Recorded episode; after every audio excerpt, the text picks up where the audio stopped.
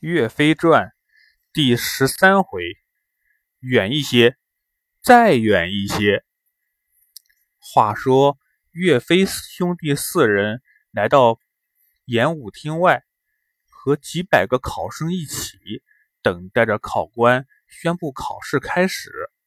县官李春作为主考官，端坐在高台之上，看着这么多的考生，心里很高兴，想着。这次一定要仔细分辨，认真考核，挑选出一批最优秀的人才为国效力。眼看着时间也差不多了，李春宣布考试开始。这一次考试的规则是，考生们一个一个的按照点名的顺序到前面来，先比试射箭，再比试骑马。考生们个个摩拳擦掌。演武厅前，呲呲呲呲呲呲呲的射箭声响个不停。主考官李春却不是很高兴。这些考生们虽然劲头很足，可是武艺啊却很一般。再看点名册，已经叫到了麒麟春呐，岳飞、王贵、张显、汤怀。考官大声的点名。王贵、张显、汤怀答应了一声，一起走进了考场。他的爸爸们，他们的爸爸在场外看着他们，都希望他们能考出个好成绩，恨不得呀亲自代替他们去考试。可是，毕竟这场考试是孩子们自己的事情，需要他们自己去做，谁也不能代替。考官一看台下站了三个人，气宇不凡，很高兴，就问。还有个岳飞怎么没来呀？汤怀说：“岳飞有点事儿，后面就来了。”考官说：“那好吧，先考考你们射箭的本领吧。”这时，这时候汤怀又说话了：“好的，请大老爷把箭靶子摆远一点。古时候呀，老百姓称呼当官的人叫大老爷，表示尊敬。”考官李春说：“这都已经有六十步了，还要再远一些吗？”汤怀说：“是的，请再远一些。”于是考官吩咐把箭靶子摆到八十步远的地方。张显又跑过来说：“请大老爷再远一些。”考官吩咐摆到一百步的地方。王贵又跳出来了：“请大老爷摆的再远一些。”考官心里想。你们三个人是逗我玩吧？摆这么远了还嫌近呢？这么远，没有人能射得中的。但是心里这样说，嘴上还是答应了他们的请求，把箭靶子摆到了一百二十步远的地方。汤怀第一个射，接下来是张显、王贵，他们三个开弓射箭时，看着大家连连喝彩，连考官都看呆了。为什么呀？他们三个人啊，箭无虚发，隔着这么远的距离，全都射到了靶心上。演武厅上，大家的喝彩声像打雷一样。好，真棒，射得棒，射得好！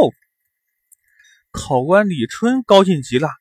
等他们三个射完箭，就问他们：“你们的弓箭射得真棒呀，是谁教你们的呀？”王贵说。是先生教的。考官问：“先生是谁呀？”王贵说：“先生是老师呀。”考官问：“老师是谁呀？”王贵说：“老师就是我师傅呀。”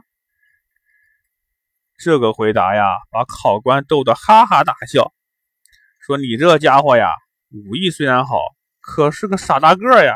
我问你师傅的名字，他姓什么？叫什么呀？”汤怀赶紧上前回答说。我们的老师是周同。考官一听，原来你们的师傅是周同老先生呀，怪不得你们武艺这么高。周同啊，他是我的老朋友，他在哪儿？快带我去见他。汤怀说：“周同老师就在考场外面呢。”于是考官李春和汤怀他们一起去见周同，让手下的人继续监考。与周与老朋友周同见面后，李春很高兴，就问周同：“你看，你光顾着教徒弟了，咱们离得这么近，都是一个县里面的，你也不来看看我。”周彤说：“不是我不去看你，你现在是县官了，我去看你，肯定会有人求我找你办事儿。如果你因为我和我是好朋友，就不顾法律帮了我，那就会让我导致你犯错误了。所以啊，我还是不见你最好了。”李春听了之后说：“还是老哥哥你体谅我的难处呀。”周彤问：“很久没见了，不知道你现在有孩子没有啊？”李春说：“我的妻子去年去世了，现在身边只有个小女儿，已经十五岁了。周大哥，你的老婆孩子还好吗？”